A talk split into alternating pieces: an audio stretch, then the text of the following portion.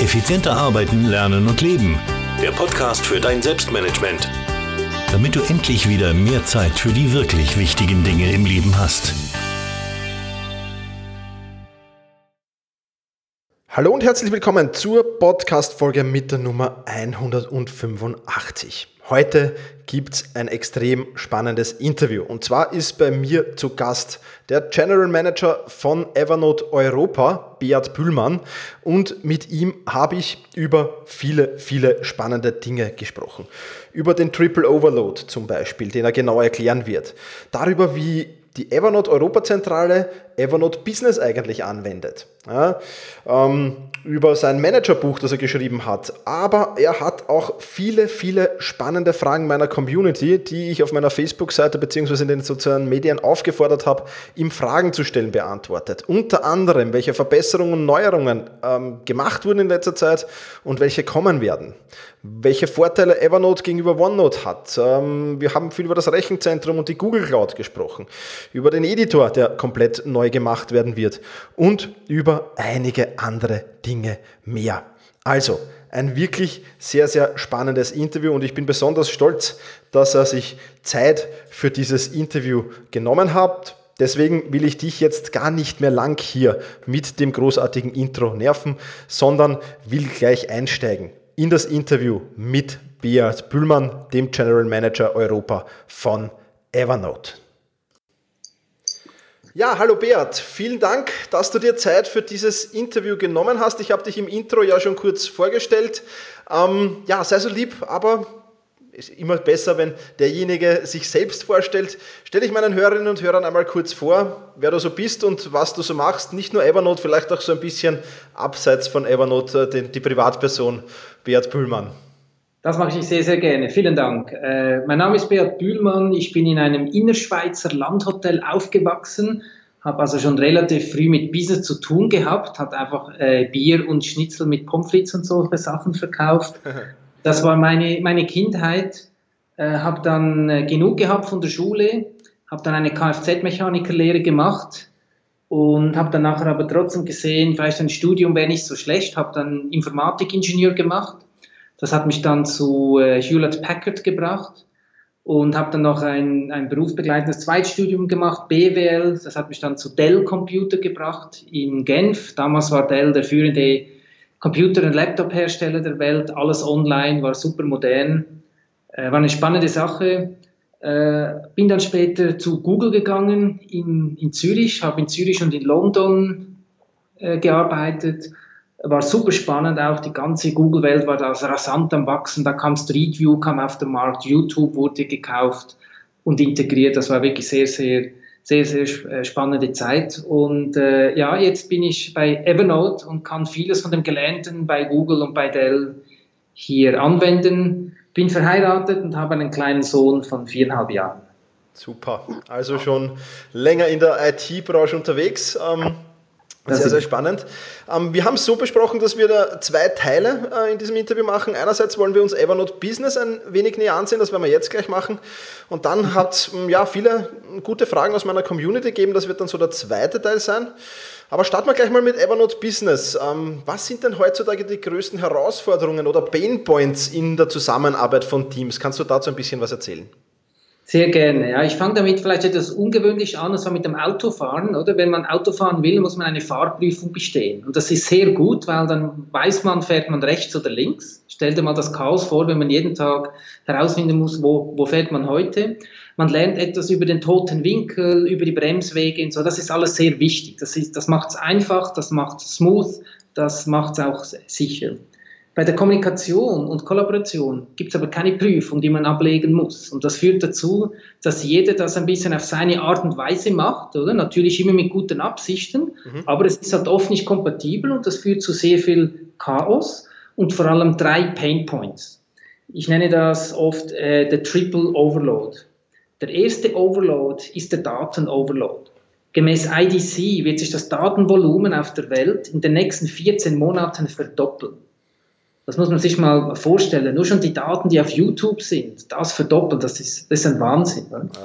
Der Challenge mit diesem Datenvolumen ist, dass äh, der klassische Knowledge Worker in der, in der westlichen Welt, die verschwenden etwa zwei bis zweieinhalb Stunden pro Tag mit Suchen. Natürlich nicht am Stück, aber über den Tag verteilt. Auf dem Tablet, auf dem Handy, äh, im Intranet, im Extranet, wo auch immer. Mhm. Das ist sehr teure und nicht produktive Zeit. Und wenn wir jetzt vorstellen, wenn es noch mehr Daten gibt, werden die Leute noch mehr suchen müssen, bis sie das finden. Also dieser Daten-Overload ist eine der ganz großen Herausforderungen. Der zweite Overload ist der Kommunikations-Overload. Auch gemäß IDC und Harvard Business Review äh, verwenden ungefähr, ja, die, ungefähr 80 Prozent der Arbeitszeit eines Knowledge Workers verbringt man mit Kollaboration und Meetings. Wenn man das jetzt auch mal ein bisschen setzen lässt und sagt, hm, was heißt das eigentlich? Das heißt, dass man nur noch 20 Prozent der Arbeitszeit wirklich die Zeit hat, um etwas Selbstständiges zu erarbeiten oder etwas zu entwickeln oder etwas weiterzubringen. Weil der Rest der Zeit ist man in Meetings, man schreibt E-Mails, ist in Slack, hat andere äh, Chats, die hin und her gehen. Man kommt kaum mehr zum Arbeiten. Das ist der zweite, der Kommunikations-Overload. Und der dritte Overload, der wird oft vergessen, das ist der kognitive Overload. Auch hat wieder Research gezeigt, dass man im Durchschnitt alle drei bis fünf Minuten wird man unterbrochen als Knowledge Worker. Da kommt irgendwas, wieder ein Pop-up, wieder eine E-Mail oder eine Message, Herr Meier ist auch auf Skype, was auch immer. SMS, WhatsApp, Messenger, da gibt es alle möglichen Varianten, wie man unterbrochen werden kann. Und die Forschung hat gezeigt, wenn man immer unterbrochen wird, dann ermüdet man sehr stark. Man hat am Abend fast ein Mini-Burnout, hat aber eigentlich gar nicht zu viel erreicht, weil es braucht wieder sehr viel Zeit nach einer Interruption, bis ich wieder dort bin, wo ich war und was wollte ich eigentlich machen und äh, was war eigentlich das Ziel? Man wird extrem unproduktiv. So, das ist der kognitive Overload. Und alle drei zusammen, das ist dieser Triple Overload. Und da müssen wir wirklich etwas machen, weil in zwei, drei Jahren haben wir so viele Daten und so viele Notifications, dann können wir es einfach nicht mehr stemmen. Da gebe ich dir vollkommen recht. Ja, also es ist auch Themen meines Podcasts hier immer wieder, meines Blogs, ähm, ja, dass das für die Leute sehr, sehr überlastend ist und viele darunter leiden natürlich. Genau. Ähm, ja, ähm, welche Erfahrungen hast du schon mit virtuellen Teams gesammelt? Das ist ein sehr gutes Thema. Virtuelle Teams hat mich mal vier Jahre lang fast jeden Tag beschäftigt. Ich habe berufsbegleitend eine Dissertation verfasst, als ich bei Dell Computer war. Die hatte nämlich damals ein Problem, die haben über Nacht von lokalen Marketingteams auf globale und internationale Marketing Marketingteams gewechselt. Das heißt, ich hatte plötzlich keinen Chef mehr vor Ort in der Schweiz, sondern mein Chef war in Irland. Und alle anderen Marketingleute in den verschiedenen europäischen Ländern haben nach Irland rapportiert. Das heißt, über Nacht wurde virtuelles Teammanagement eingeführt. Aber niemand wurde geschult, weder die Manager noch die Teammembers. Das gab ein riesen Chaos hm. und dort hatte ich dann sofort die Idee für mein Dissertationsthema. Und ich habe das äh, vier Jahre lang berufsbegleitend mit und für Dell machen können, auch ein Managementbuch Need to Manage a Virtual Team herausgegeben und äh, habe dort auch diverse Handlungsempfehlungen äh, drin. Eine zum Beispiel sehr, sehr wichtig, man muss sich im Klaren sein als Team, wie man die Kommunikationskanäle nutzt. Ich empfehle dort im Kapitel 5 in meinem Buch, dass man wie eine Team Charter entwickelt oder ein Code of Conduct, in dem man sagt, wann brauchen wir E-Mail und wann nicht. Wann brauchen wir Text-Message und wann nicht. Und alle, alle diese Sachen, dass man die Kollaboration einfach äh, vereinfachen kann und so auch viel produktiver arbeiten kann. Okay, super. Ist das Buch am Markt erhältlich? Das ist äh, am Markt erhältlich auf, äh, auf Amazon, das ist auf Google Books, kann man es eingeben, äh, kann, man, kann man kaufen, sowohl als Hardcopy, also als Printversion oder als PDF beim Cuvillier Verlag. Super, werden wir in den Shownotes verlinken natürlich. Ja, was waren dann deine Gründe für den, für den Wechsel zu Evernote? Evernote ähm, ist wirklich für mich eigentlich der nächste logische Schritt gewesen, weil ich habe diesen Background im virtuellen Team, ich unterrichte Virtual Team Management auch schon seit vielen Jahren an diversen Unis in der Schweiz, in Zürich, in Luzern, in St. Gallen und am IMD in Lausanne. Ähm, und habe dann einfach gesehen, da kommt eine riesen Menge von Herausforderungen auf uns zu. Und eben die, die ich vorher erwähnt habe, diese, dieser Triple Overload. Und Evernote ist eine Firma, die nicht 20 oder 30 Produkte macht, sondern nur ein Produkt. Mhm. Evernote für Private und für Business natürlich. Aber der große Fokus von der Firma ist heute wirklich die Team Collaboration und die Team Produktivität. Und das passt hervorragend in meine Historie, sowohl vom Research her als auch von meinen äh, Teaching äh, Assignments her, die ich äh, habe. Und das war einfach der ideale Job, jetzt das oder mein, mein Hobby zu meinem Beruf zu machen. Super, kann ich mir gut vorstellen, hat alles zusammengepasst dann. Genau. Super, jetzt hast du vorher von den drei Herausforderungen gesprochen. Ähm, wie lassen Sie sich denn diese drei Herausforderungen lösen? Was, was gibt es denn da für Ansätze? Ja, also der erste war dieser diese Daten-Overload, der dazu führt, dass die Leute zwei bis zweieinhalb Stunden pro Tag suchen. Jetzt ist so bei Evernote, äh, Evernote ist ja nicht ein Dateityp, sondern Evernote ist ein Canvas oder ein Container, da kann man alles reinschmeißen, man kann schreiben, man kann drauf reden, man kann Word, Excel, PowerPoint, PDFs reinkopieren, man kann handgeschriebene Notizen reinkopieren oder mit dem Tablet und dem Pen direkt reinschreiben und es wird alles durchsuchbar. Weil ich weiß nicht, als ich bei Google war, habe ich meine Referate immer angefangen mit, warum Google keine Suchmaschine ist. Und da waren die Leute immer sehr erstaunt, dass jemand von Google sagt, warum Google keine Suchmaschine ist. Aber Google ist nie eine Suchmaschine gewesen und wird auch nie eine werden, weil die intrinsische Motivation einer Person, die zu Google geht, ist nicht fünf Minuten suchen, sondern finden. Also Google ist genau genommen eine Findmaschine. Und genau das ist Evernote eben auch.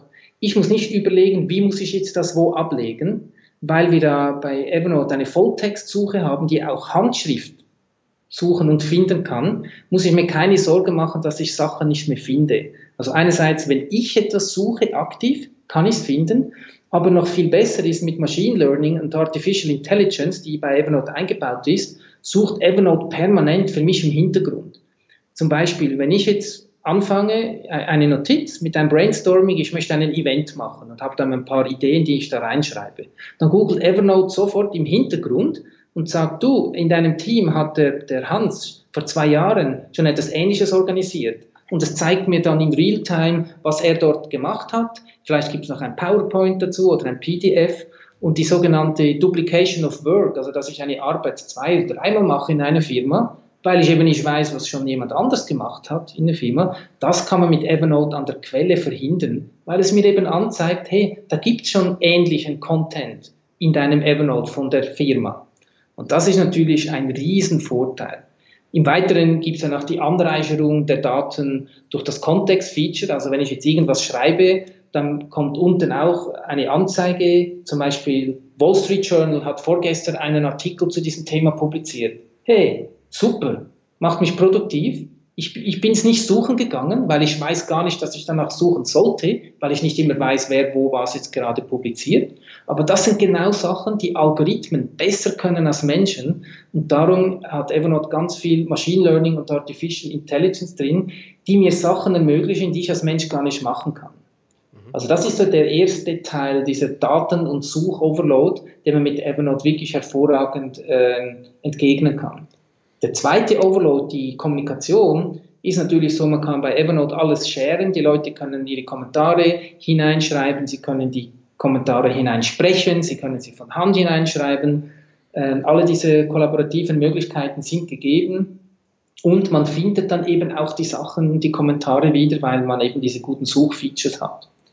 Und der dritte Teil, der kognitive Overload, ja, weil man eben viel besser kommunizieren kann und viel besser kollaborieren kann, gibt es auch viel weniger Need, dass man sich dauernd dann wieder pinkt oder Textmessages schreibt oder chat und sagt, du, wo hast du das abgelegt oder wie hast du das gemeint? Wenn die Leute die Sachen eben finden, dann müssen sie nicht dauernd nachfragen, du, wo ist das und was muss ich jetzt machen und was haben wir abgemacht? So kann Evernote eigentlich alle diese drei Overloads, des Triples Overload, äh, sehr gut und effizient entgegnen. Super, super erklärt. Vielen Dank dafür. Ich glaube, da kann sich jetzt jeder ein Bild davon machen.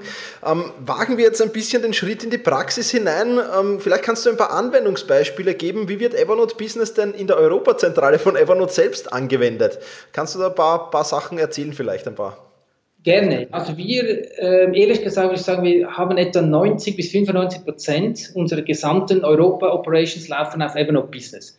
Wir haben auch ein paar Sachen in Google Spreadsheets Mhm. Oder Google äh, Docs, da gibt es auch ein paar Sachen. Zum Teil bekommen wir von irgendwelchen Partnern oder Resellern äh, Files mit, äh, mit, äh, mit Google Docs. Mit denen arbeiten wir natürlich auch. Aber wir haben ja bei Evernote diese Google Docs Integration. Das geht dann also wirklich einfach. Man kann es einfach hineinkopieren und dann ist es verlinkt miteinander. Aber overall kann man sagen, 90 bis 95 Prozent machen wir in Evernote Business selber. Zum Beispiel, ich habe mit jedem Mitarbeiter ein Weekly One-to-One. -One. Und dort haben wir die Notizen drin. Zum Beispiel ein Mitarbeiter kann während der Woche sagen, ah, das möchte ich ihm sagen oder das möchte ich ihn fragen. Und ich kann auch die Sachen, die nicht dringend sind, die ein paar Tage warten können, können wir dort laufend in die Agenda hineinfüllen. Und wenn wir dann das Meeting haben, machen wir die Notiz auf und wir haben die Agenda und wissen, was wir heute besprechen wollen. Und natürlich schreiben wir die To-Dos dann auch gleich rein nachher. Also nur ganz einfaches Meeting-Management, super einfach. Im Weiteren haben wir vor sechs, sieben Wochen ein Event organisiert in London. Und dort haben wir die ganze Eventorganisation über Timezonen hinweg, also wir hatten Kollegen aus dem Headquarter in Kalifornien, die uns auch geholfen haben. Und so haben wir alles in Evernote gemacht. Zuerst mal, was sollen wir dort sagen? Was soll die Message sein? Brainstorming von überall her. Dann jemand vor Ort hat Location Scouting gemacht. Wo könnten wir diesen Event abhalten? Was ist wichtig? Wie nah, also wie nah ist er? Ein Link ins Google Maps, kann man alles reinkopieren. Man kann es annotieren mit einem Pfeil. Hier wäre zum Beispiel die nächste U-Bahn und so weiter. Kann man sehr gut Location Scouting machen. Dann haben wir natürlich den ganzen Content dort gemacht, also wer, wer, präsentiert zu welchem Thema, die Präsentationen waren dort drin, alle konnten immer schauen, was der andere präsentiert. Dann der Event selber, Registrierungen, Businesskarten, die man mit Evernote Premium einscannen kann, alles ging dort rein. Äh, Kundenfeedback ging dort rein, plus nachher auch alle Follow-ups, also was, welches Material schicken wir den Teilnehmern, alles in PDF-Form und so weiter und so fort. Also das ganze Event vom Brainstorming zur Dur Durchführung zum Follow-up bis zum Archivieren, wenn wir wieder mal ein Event machen, haben wir mehr oder weniger alles schon da. Super. Sehr geniale Anwendungsbeispiele, danke dafür. Ähm, wir haben jetzt, da, ähm, aber die Zeit hätten wir gar nicht, über alles, was Evernote Business kann, zu plaudern. Natürlich ja. nur einen Teil angeschnitten. Ähm, kannst du kurz sagen, äh, wo man mehr zu Evernote Business erfahren kann? Sehr gerne. Man kann einfach zu evernote.com gehen, Schrägstrich Business. Und dort gibt es dann ein Formular, das kann man ausfüllen. Da kann man natürlich auch ein bisschen lesen. Es hat Case Studies, hat Videos dort. Aber dort gibt es auch ein Formular, das kann man ausfüllen. Das geht dann zu meinem Teammitglied Raphael, der sich dann bei Interessenten äh, melden wird und je nachdem auch eine Live-Demo machen kann über Videokonferenz. Okay, super. Also jeder, die das interessiert, Link landet natürlich auch in den Show Notes. Ja, soweit ein kleiner Einblick in Evernote Business. Ähm, jetzt habe ich äh, in den letzten Tagen meine Community befragt, was die gerne von dir wissen wollen. Und da kamen viele, viele Fragen. Ähm, einen Teil davon werden wir jetzt heute hier abhandeln. Und die erste Frage, die an dich gestellt wird, Beat, gleich von mehreren Menschen. Die Neugier, was es denn so an Neuerungen, Verbesserungen geben wird in nächster Zeit, die Evernote ja, vorstellen wird oder schon vorgestellt hat. Kannst du dazu vielleicht ein bisschen was erzählen? Sehr gerne, ja. Du kannst gar nicht glauben, wie gerne ich jetzt alle Details preisgeben würde, was jetzt dann kommt, oder? Nur, wir geben nicht äh, offiziell unsere Roadmap bekannt mit Daten, weil das gibt dann eine Erwartungshaltung und manchmal bei der Entwicklung geht es ein bisschen länger, man muss nochmal etwas Feintuning machen. Darum kann ich jetzt keine offiziellen Produktannouncements mit Daten machen. Aber was ich sagen kann ist, in den letzten eineinhalb Jahren hat man noch nie so viel Fortschritt gemacht und noch nie so viel investiert ins Evernote wie in den vorherigen sechseinhalb Jahren der Firmengeschichte. Nur, der Fokus war zuerst unter der Motorhaube. Das heißt, wir haben im Backend sehr viele Veränderungen gemacht.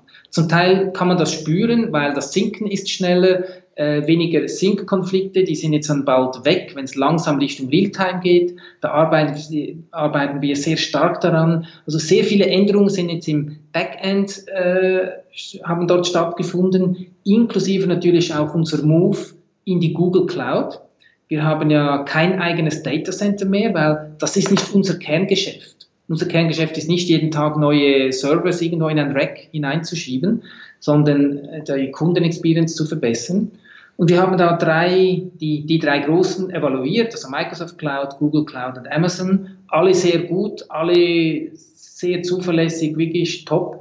Wir haben uns für die Google Cloud entschieden, weil Google ist im Machine Learning und Artificial Intelligence führend, ganz klar. Und wir wollen mit dem führenden Anbieter von Machine Learning und Artificial Intelligence gehen, weil dann können wir alle diese Sachen, die Google jetzt schon hat, wie zum Beispiel Translate oder äh, Bildersuche und so weiter, plus alles, was Google in den nächsten drei, vier Jahren entwickeln wird, was ich noch gar nicht weiß, was da alles kommt, das können wir dann alles ganz einfach auch ins Evernote integrieren, weil die Daten liegen ja schon in der Google Cloud.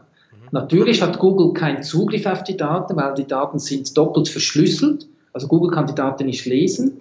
Aber die API ist für uns, da wir die Daten dort haben, natürlich einfach zugänglich. Und wir können darum sehr viele neue Feature äh, hinsichtlich Machine Learning und Artificial Intelligence dann einbauen. Das kann man so mal sagen, ist was im Backend passiert ist. Jetzt im Frontend, und da freue ich mich jetzt auch sehr auf die nächsten paar Quartale, weil jetzt liegt der Fokus vor allem auf Frontend-Änderungen. Da gibt es jetzt ganz viele Sachen, neue Features, User äh, Experience, ähm, die, die verbessert wird, Editor, der verbessert wird. Es gibt ganz viele Sachen, die jetzt dann kommen, die wirklich ein großer äh, Schritt vorwärts sind. Und da freue ich mich jetzt schon, wenn wir dann die in der Presse öffentlich äh, ankündigen können. Super.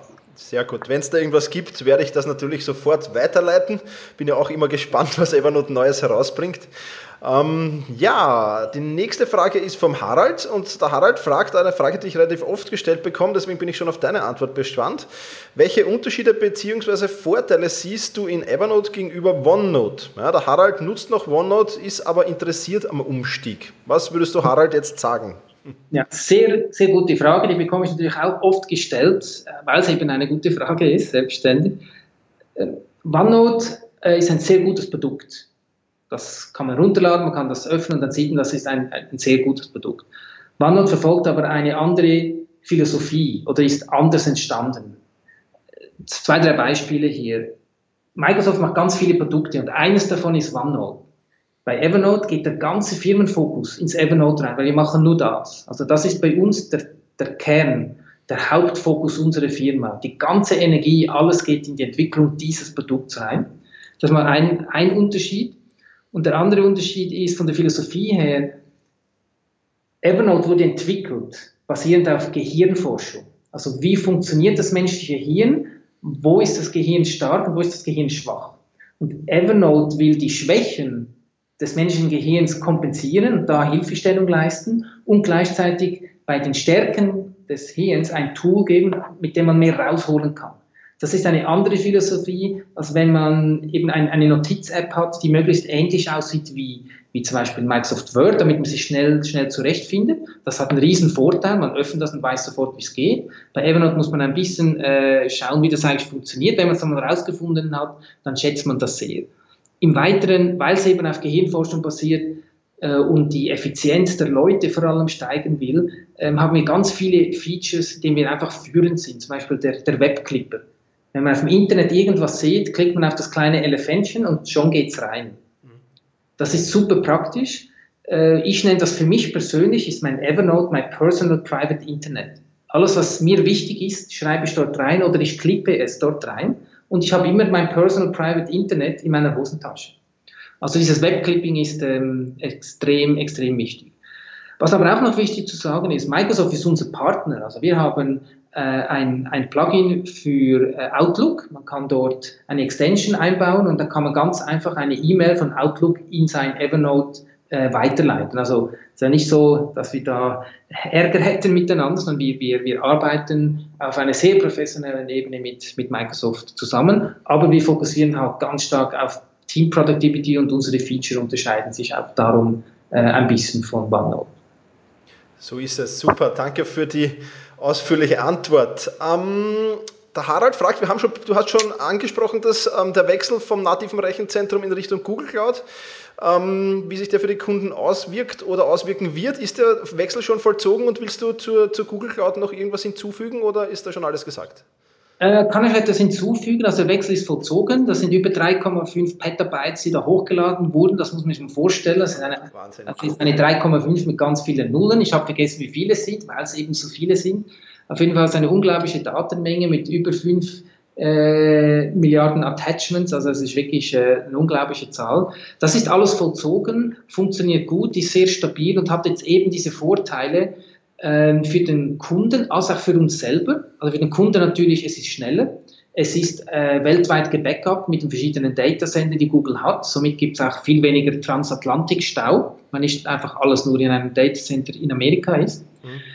Und eben, wir haben die Daten dort, wo der Führer ist hinsichtlich Machine Learning und Artificial Intelligence. Also da kommt jetzt in den nächsten ein, zwei Jahren kommt da wahnsinnig viel.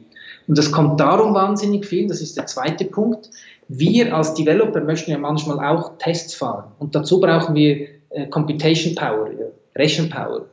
Und früher mussten wir für einen großen Test Dutzende von Servern kaufen, die installieren, verkabeln und da konnte unsere Ingenieurs erst in zwei, drei Wochen einen Test fahren. Heute können wir einfach sagen, wir kaufen bei Google für drei Stunden mehr Rechenpower und können einen riesigen Test sofort durchführen, noch am selben Tag. Mhm. Heißt, es beschleunigt unsere Entwicklung intern massiv weil wir im Prinzip äh, Rechenpower à Diskretion haben. Wir können so viel Rechenpower haben, wie wir es jetzt gerade brauchen und bezahlen nur für die Rechenpower, die wir jetzt wirklich brauchen und dann kann man es wieder runterfahren. Also unsere Ingenieure sind super, super happy, dass sie jetzt so viel äh, Rechenpower haben können, wenn sie es dann mal brauchen. Super, hört sich toll an. Also da bin ich echt schon gespannt, was da noch kommt. Ähm, die nächste Frage kommt vom Andreas. Und Evernote, Andreas fragt, hat Evernote in nächster Zeit vor, den Editor zu überarbeiten? Auch das hast du schon teilweise beantwortet. Ähm, ja, der Andreas wünscht sich da einige Sachen mit, mit besserer Strukturierung, HTML-Code, äh, Webseiten importieren, Absatzformaten und so weiter. Kannst du dazu ein bisschen was sagen? Ja, also kann ich zwei Sachen dazu sagen. Erstens mal, ich wünsche mir alle diese Features auch, muss ich hier offiziell zugeben. Und zweitens, äh, ja, das ist der ganz große Fokus im Moment. Äh, da wird sehr bald was kommen, also noch in diesem Jahr. Und nicht nur mit dem Editor, sondern es gibt eine super advanced Tabellenfunktion. Ich habe die jetzt intern schon mal testen können in der Beta-Version. Die wurde übrigens von einem Zürcher Ingenieur hier äh, entwickelt, darum bin ich doppelt stolz. Ähm, das ist also wirklich eine neue Liga hinsichtlich Umgang mit Daten und Formatierungen in, in Tabellen. Und ich freue mich jetzt schon, wenn ich dir dann eine E-Mail schicken darf und jetzt die neue Version runterladen und dann hast du deine neuen Tabellen und deinen neuen Editor. Da kann ich nur sagen, wart noch ein bisschen, aber nicht mehr zu lange. Super, das freut mich sehr. Wird sich der Andreas auch freuen? Andreas kenne ich persönlich und ja, da hast du jetzt ein Lächeln in sein Gesicht gezaubert, sicher. Äh, weitere Frage von Andreas ist, aufgrund von Datenschutzverordnungen wäre es toll, wenn man die Daten auf einem europäischen Server liegen könnte. Äh, ist in diese Richtung was geplant, dass die Daten halt dann nur in Europa bleiben von, von österreichischen, Schweizer, deutschen Usern? Ja, also da gibt es natürlich äh, diverse Bestrebungen und da ist immer die Frage, wie man das lösen will. Das eine ist die physische Data Residency, also wo sind die Daten wirklich abgespeichert und das andere ist, wie geht man mit den Daten um.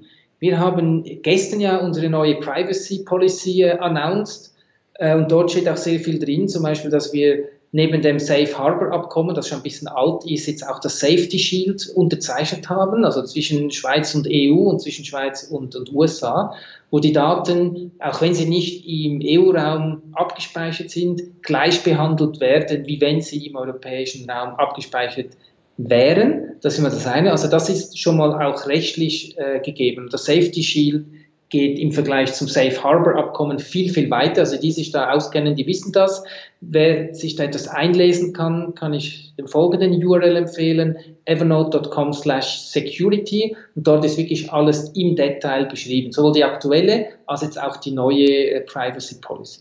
Im Moment ist jetzt nicht vorgesehen, dass ich sagen kann, in drei Monaten oder in vier Monaten haben wir die Daten alle in, in Europa, weil das ist etwas, was wir auch mit Google anschauen müssen. Die Daten sind da im Google Data Center und da müssen wir mit unserem Data Host aussprechen, was man da machen kann. Grundsätzlich, äh, ja, wir arbeiten an solchen Sachen, weil das ist natürlich wichtig, aber von der legalen Seite her ist es eigentlich jetzt schon gegeben. Oder werden die Daten jetzt schon so behandelt, wie wenn sie in der Schweiz oder in Deutschland gespeichert wären. Okay, super. Gut, eine letzte Frage haben wir noch, Beat. Und zwar der Harald fragt, ähm, es ist fast schon ein offenes Geheimnis, dass Geheimdienste Cloud-Dienste anzapfen und Daten sammeln. Er mhm. würde gerne dein Statement dazu hören. Ja, das ist natürlich eine sehr äh, spannende Frage. Ich glaube, wenn da jemand eine richtige Antwort, eine bewiesenermaßen richtige Antwort geben könnte, hätte er Probleme mit vielen Regierungen. Äh, mal Spaß beiseite. Natürlich hat das auch ein bisschen etwas mit Marketing zu tun. Das ist jetzt meine persönliche Antwort, also es ist nicht von Antwort von General Manager Evernote Mia, das ist jetzt einfach die Antwort von Bea, der in meinem Innerschweizer Landhotel aufgewachsen ist, sagen wir es mal so.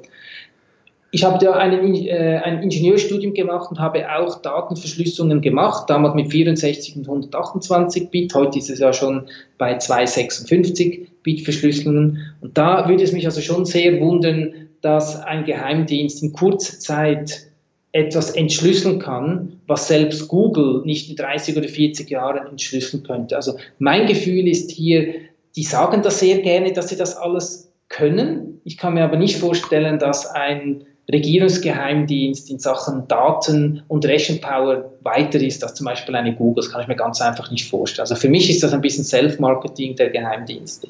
Okay, ja, sehe ich ähnlich und ja, dem, dem ist nichts mehr hinzuzufügen. Bert, das waren die Fragen aus meiner Community, die wichtigsten zumindest. Ähm, ja, vielen Dank, dass du dir die Zeit genommen hast und wie es in meinem Podcast so üblich ist, die letzten Worte, die gehören immer dir. Also was auch immer du an meine Hörerinnen und Hörer noch weitergeben willst, dazu hast du jetzt die Möglichkeit. Also zuerst mal vielen Dank auch an dich äh, für, für, für deine Zeit und es hat mir sehr großen Spaß gemacht. Ich hoffe, ich kann den Leuten auch ein bisschen von meiner Evernote-Faszination weitergeben. Es ist ein wahnsinnig gutes Produkt, das sehr bald noch viel besser sein wird. Ich bin wirklich äh, super motiviert, hier zu arbeiten, weil ich, weil ich eben auch sehe, was auf der Roadmap so, so drauf ist. Äh, in diesem Sinne vielen Dank an alle Evernote-User und alle, die es gerne werden wollen, kann ich nur einfach mal sagen, probiert es einfach mal aus. Super. Bert, vielen Dank, alles Liebe in die Schweiz und mach's gut. Vielen Dank, schönen Tag. Ich glaube, ich habe zu Beginn dieses Interviews nicht zu viel versprochen. Wie ich gesagt habe, das wird sehr, sehr spannend. Vielen Dank nochmals, Bert, für diese Einblicke in die Zukunft von Evernote beziehungsweise auch in die Gegenwart von Evernote. Ja, natürlich, da waren jetzt sehr, sehr viele Links dabei zum Nachlesen, auch Dinge wie das Buch von Beat, wie die Security-Maßnahmen von Evernote und Evernote Business und, und, und. Da war einiges dabei. Ich habe da fleißig mitgeschrieben. Ähm, du kannst dir das alles ansehen. Alle Links ansehen in den Shownotes unter selbst-management.bis-185. Ja, selbst-management.bertha Ida Zeppelin 185 für die 185. Podcast-Folge. Und das Interview mit Beat, das war auch der Startschuss. Ähm, ja, ich werde jetzt da sowohl bei den Solo-Folgen als auch bei den Interviews, die ich geplant habe, immer wieder auch ähm, meine Facebook-Fans oder meine Facebook-Follower fragen, ähm, was sie denn zu diesem Thema oder zum gewissen Interviewpartner wissen wollen. Ja, wenn du da damit dabei sein willst, dann habe ich dir in den Shownotes auch meine Facebook-Seite verlinkt und wenn du mir da folgst, dann kannst du mir da deine Fragen zu gewissen Themen stellen, die ich dann hier im Podcast, egal ob in Solo-Shows oder in Interviews, einfach beantworte. Ja, wir sind schon über 33 Minuten. Ich bedanke mich wieder fürs Zuhören. Mach's gut und genieße deinen Tag.